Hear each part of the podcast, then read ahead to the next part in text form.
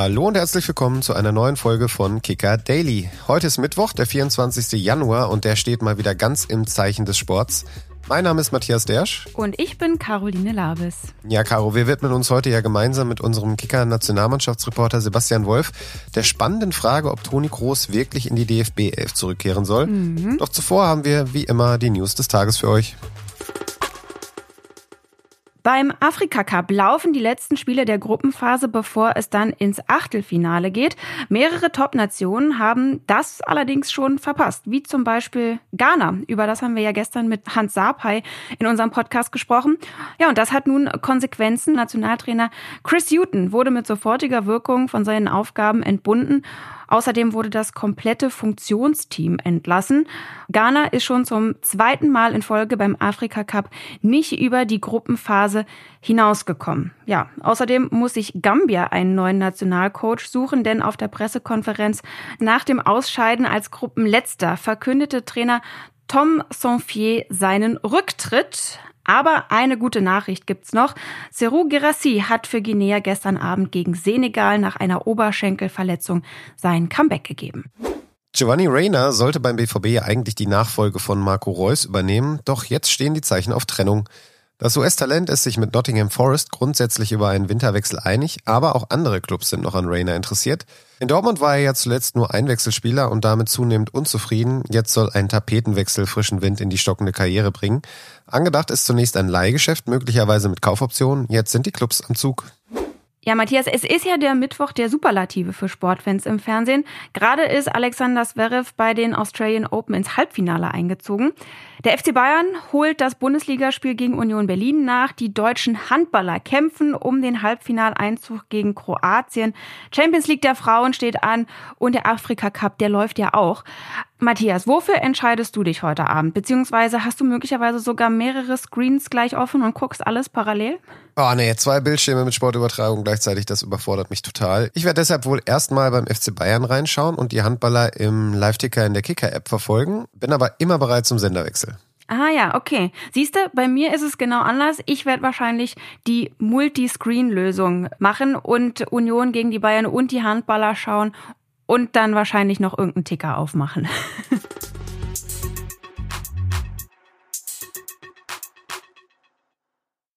Toni Kroos ist derzeit mal wieder in aller Munde und das nicht nur, weil der Mittelfeldspieler von Real Madrid kürzlich in den sozialen Netzwerken mit einem fetten Augenzwinkern seine tägliche Skincare-Routine vorgestellt hat. Wer das noch nicht gesehen hat, schaut mal rein, fand ich sehr amüsant. Nein, wir reden ja vor allem über ihn, weil er bei den Königlichen richtig gute Leistungen zeigt und Kroos deshalb von Bundestrainer Julian Nagelsmann wieder für die Nationalmannschaft ins Gespräch gebracht wurde. Ob ein Comeback sinnvoll wäre oder nicht, darüber sprechen wir heute mit unserem Nationalmannschaftsexperten Sebastian Wolf. Hallo Sebastian. Hallo.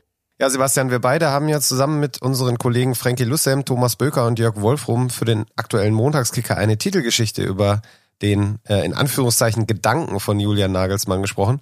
Groß tatsächlich in die Nationalmannschaft zurückzuholen nach seinem Rücktritt.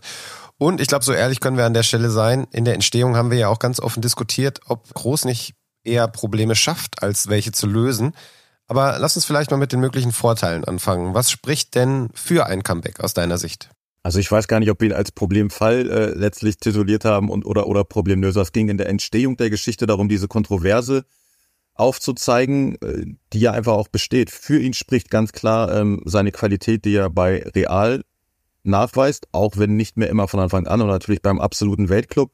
Und dass er eigentlich immer noch den Fußball spielt, den er schon mit 25, 26, 27 gespielt hat. Das heißt, Toni Kroos hat mit seiner Spielweise eher kein Altersverfallsdatum und die deutsche Mannschaft hat natürlich Probleme in der Struktur und auch Probleme hierarchisch. Das sind äh, die Punkte, die für ihn sprechen würden. Du hast es eben schon angesprochen, er spielt nicht mehr immer nur äh, von Anfang an, aber wenn er denn spielt, dann liefert er ab und dann spielt er auch gut.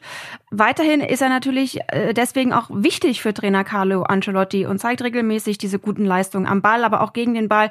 Ähm, die Kicker-Redaktion hat ja sogar zum Ende des Jahres diskutiert, ob er in der Rangliste nochmal die Auszeichnung Weltklasse bekommt. Am Ende ist es dann in Anführungszeichen nur die internationale Klasse geworden. Aber ist denn das nicht schon allein der Grund, weswegen man über die Rückkehr nachdenken könnte? Das ist ja auch genau der Grund, weswegen man über die Rückkehr nachdenkt. Und trotzdem äh, finde ich, ist genau der Begriff Nachdenken der richtige. sich sofort festlegen und sagen, jawohl, der muss zurück, das wäre vielleicht auch ein bisschen einfach gedacht oder ein bisschen einfach ausgesprochen. Natürlich stimmen alle seine Vorzüge, das ist gerade gesagt, auch unsere Einstufung in die nahe an der, an der Weltklasse, an der er gekratzt hat. Und trotzdem muss man ja auch bei der Personalie Toni Kroos sagen, als dieser Abwärtstrend im deutschen Fußball einsetzte und mit dem äh, desaströsen Vorrunden aus bei der WM 2018 und auch bei der letztlich enttäuschenden Euro 2021, da war er ja auch dabei und er war halt, wie es Toni Kroos Selbstverständnis entspricht, nicht nur einfach dabei, sondern er war halt einer der Köpfe dieser Mannschaft und das heißt nicht, dass man ihn zum Hauptverantwortlichen dafür, dafür stempelt, aber er war eben Teil davon und wenn man jetzt darüber spricht, ist er die Lösung des Problems, dann muss man eben auch sagen, er war da auch ein Teil des Problems. Ja, dann lass uns doch mal darüber sprechen, wenn Nagelsmann ihn denn jetzt theoretisch wieder berufen würde. Wie könnte er ihn denn überhaupt in seine Elf für die Euro einbauen? Denn da fangen ja dann schon die Probleme an, oder? Also generell ist sicherlich für, für einen so herausragenden Fußballer wie Toni Kroos immer Platz. Gleichzeitig muss man sagen, dass die deutsche Mannschaft natürlich andere Großbaustellen hat als jetzt die Position im zentralen Mittelfeld. Ich denke an die Rechtsverteidigerrolle. Da gibt's viele, viele Baustellen genau die Position ist eigentlich gut besetzt. Und es würde natürlich auch weitere Baustellen aufmachen, weil Ilkay Gündogan war lange auf der, auf der Suche nach einer, nach einer idealen Position, um endlich mal auch in der Nationalmannschaft eigentlich diese Rolle einzunehmen, die er ja seit Jahren im Vereinsfußball, ob das bei Man City oder auch jetzt auch bei Barcelona ist, ausfüllt. Jetzt versucht man ihn in diese Rolle zu drängen. Julian Nagelsmann hat ihn auch als Kapitän bestätigt. So, wenn jetzt ein Toni Kroos wieder dahin kommt, oder in, die, in diese, einmal hierarchisch, aber auch in die Position, Wohin dann mit Ilkay Gündogan? Man könnte ihn vorziehen in, in eine andere Rolle. Dann ist aber wieder die Frage, wohin mit Jamal Musiala und Florian Würz, die eigentlich Julian Nagelsmann unbedingt platziert wissen will. Ja, du hast das Hierarchische schon angesprochen. Wir waren ja beide auch bei der WM in Katar vor Ort, haben da mitbekommen, äh, welche Kompromisse ähm, damals Hansi Flick äh, gemacht hat, um Gündogan, Kimmich und äh, Leon Goretzka, den es ja da auch noch gibt für die Zentrale, äh, gemeinsam auf den Platz zu bekommen oder auch abwechselnd beim Japan-Spiel Gündogan raus, Goretzka rein, dann kippte das Ganze. Ähm, wenn jetzt auch noch ein Groß dazu käme, das würde natürlich dann nochmal richtig Zündstoff geben, glaubst du nicht? Absolut. Und es ist ja eigentlich jetzt schon Zündstoff da. Ähm, es gibt die Diskussion, das hat ja Julian Nagelsmann auch angestoßen, Joshua Kimmich jetzt doch vielleicht nach rechts zu schieben. Ähm, Leon Goretzka ist jetzt schon keine unumstrittene Stammkraft mehr. Das heißt, dieses Gedränge ist ja schon da und ähm, dass Toni Kroos nicht als einer unter vielen zurückkommen würde, das ist auch klar. Wir haben die ganze Zeit darüber diskutiert, wie er denn möglicherweise in die Mannschaft reinpassen könnte, wenn er denn zurückkommt. Jetzt würde ich gerne aber mal von euch wissen, ähm, wie schätzt ihr denn überhaupt die Sache von seiner Seite aus ein? Weil wir sprechen immer nur über, ähm, ja, darüber, ob Nagelsmann ihn zurückholen kann. Würde er denn überhaupt zurückkommen und woran würde er das dann auch festmachen?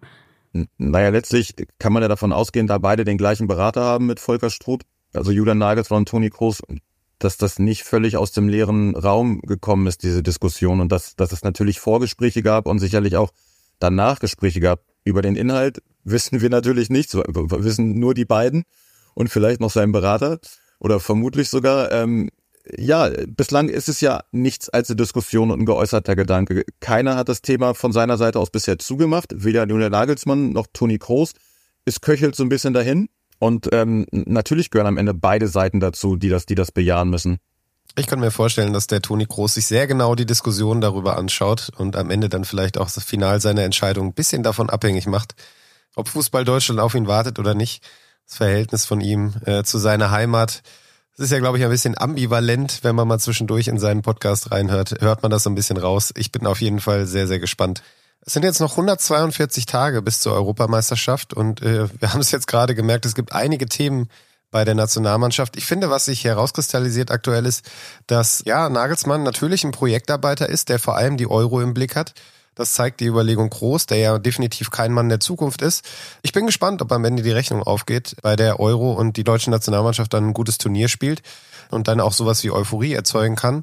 Aktuell tue ich mich ein bisschen schwer, daran zu glauben. Ich bin gespannt auf die Märzländerspiele, Sebastian, dann gegen Frankreich und die Niederlande. Wie ist denn da deine Erwartung? Also der Anfang war ja vielversprechend im Oktober, der November war totale Ernüchterung gegen die Türkei und gegen Österreich. Ich erwarte schon deutliche Fingerzeige und äh, die hat Julian Nagelsmann angekündigt und klar ist, ja, dass Fußball Deutschland auch von ihm wichtige Fingerzeige erwartet, weil ähm, diese November-Länderspiele waren ein massiver Rückschlag. Die Kritik ja auch an seiner Person hat zugenommen. Ähm, ob er es halt hinkriegt, wie er zunächst im Oktober ja angekündigt hatte, den Plan zu vereinfachen und, und nicht dieses Clubtrainer-Denken auf die Nationalmannschaft zu übertragen.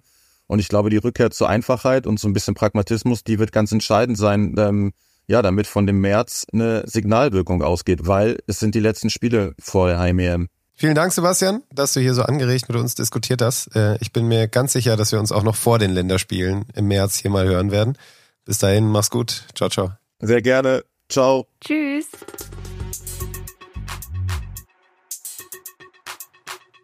Ja, der Bahnstreik, der hat in den kommenden Tagen auch Auswirkungen auf viele Fußballfans, vor allem natürlich auf all die Auswärtsfahrer an diesem Wochenende, die ihre Teams in der Ferne unterstützen wollen. Mainz 05 zum Beispiel bietet seinen Fans Busse an, allerdings müssen die Mainzer auch nur zum Derby rüber nach Frankfurt. Anders sieht's da zum Beispiel bei der Partie Bremen gegen Freiburg aus, wo die Freiburger einmal durchs ganze Land bis in den Norden müssten. Viele Vereine rufen zu Fahrgemeinschaften oder eben Fahrten mit Bussen auf, könnte also dank der Deutschen Bahn zu einem kleinen Reisechaos in der Bundesliga führen. Matthias, du bist ja als BVB und Nationalmannschaftsreporter selber viel unterwegs. Was war denn deine abenteuerlichste Anreise zu einem Fußballspiel? Ja, ich musste gerade ein bisschen schmunzeln, als äh, du das gesagt hast, dass die Vereine zu Fahrten mit den Bussen aufrufen, denn genau da habe ich meine kurioseste oder schwierigste Anfahrt bislang erlebt. Das war 2013 in London beim Champions League Finale erinnern sich die meisten wahrscheinlich noch dran, Dortmund gegen Bayern im Wembley-Stadion. Und ähm, damals war es noch üblich, dass die Clubs äh, so Reisen angeboten haben. Da war man dann mit dem Team unterwegs und äh, es gab dann eben auch einen Shuttle-Service zum Stadion mit dem Bus und wir hatten vorher schon überlegt, na ja, wollen wir nicht vielleicht lieber die Metro nehmen? Das ist doch eigentlich eine sichere Bank und na gut, dann sind wir doch alle in diesen Bus eingestiegen und es ging und ging nicht vorwärts und die Zeit ran davon und ja, irgendwann, ich weiß gar nicht, wie viele Minuten es da noch bis zum Anpfiff waren. Ich würde jetzt mal denken, vielleicht maximal eine Stunde, waren wir immer noch so weit entfernt, dass wir gedacht haben, das geht so nicht, wir kommen nicht an, wir müssen hier raus und dann sind wir auf der Autobahn wirklich geschlossen aus diesem Bus ausgestiegen, die Männer vom Radio mit ihren riesen Koffern und, und gelaufen. sind dann ja, ich würde denken, so drei Kilometer durch so ein Wohngebiet gerannt, um dann irgendwie noch pünktlich zu dieser tollen Eröffnungsfeier mit Paul Breitner und Lars Ricken als Ritter dann pünktlich auf unseren Plätzen zu sitzen. Also da habe ich, äh, muss ich sagen, doch einige Schweißperlen gelassen. Erst im Bus vor Angst und dann auf dem Weg dahin äh, beim Rennen. Also das äh, war schon echt abenteuerlich. Ja, kann ich mir denken. Ich hatte tatsächlich mal eine verrückte Rückreise ähm, von einem Werder-Spiel zurück nach Berlin. Da fielen nämlich wegen irgendwelcher Leitungsstörungen alle Bahnen aus und ich musste ganz, ganz dringend wirklich am nächsten Tag ganz früh wieder in Berlin sein, weil ich beim Berlin-Marathon moderieren sollte.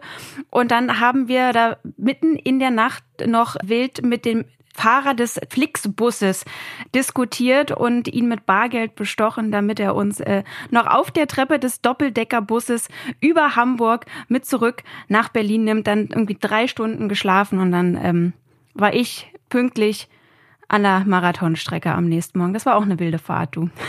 Caro, du machst wilde Sachen. naja, wild geht's auch morgen weiter hier mit einer neuen Folge Kicker Daily für euch. Äh, wir sind raus für heute. Tschüss und bis bald. Tschüss. Kicker Daily ist eine Produktion des Kicker in Zusammenarbeit mit ACB Stories. Abonniert den Podcast, um keine neue Folge zu verpassen.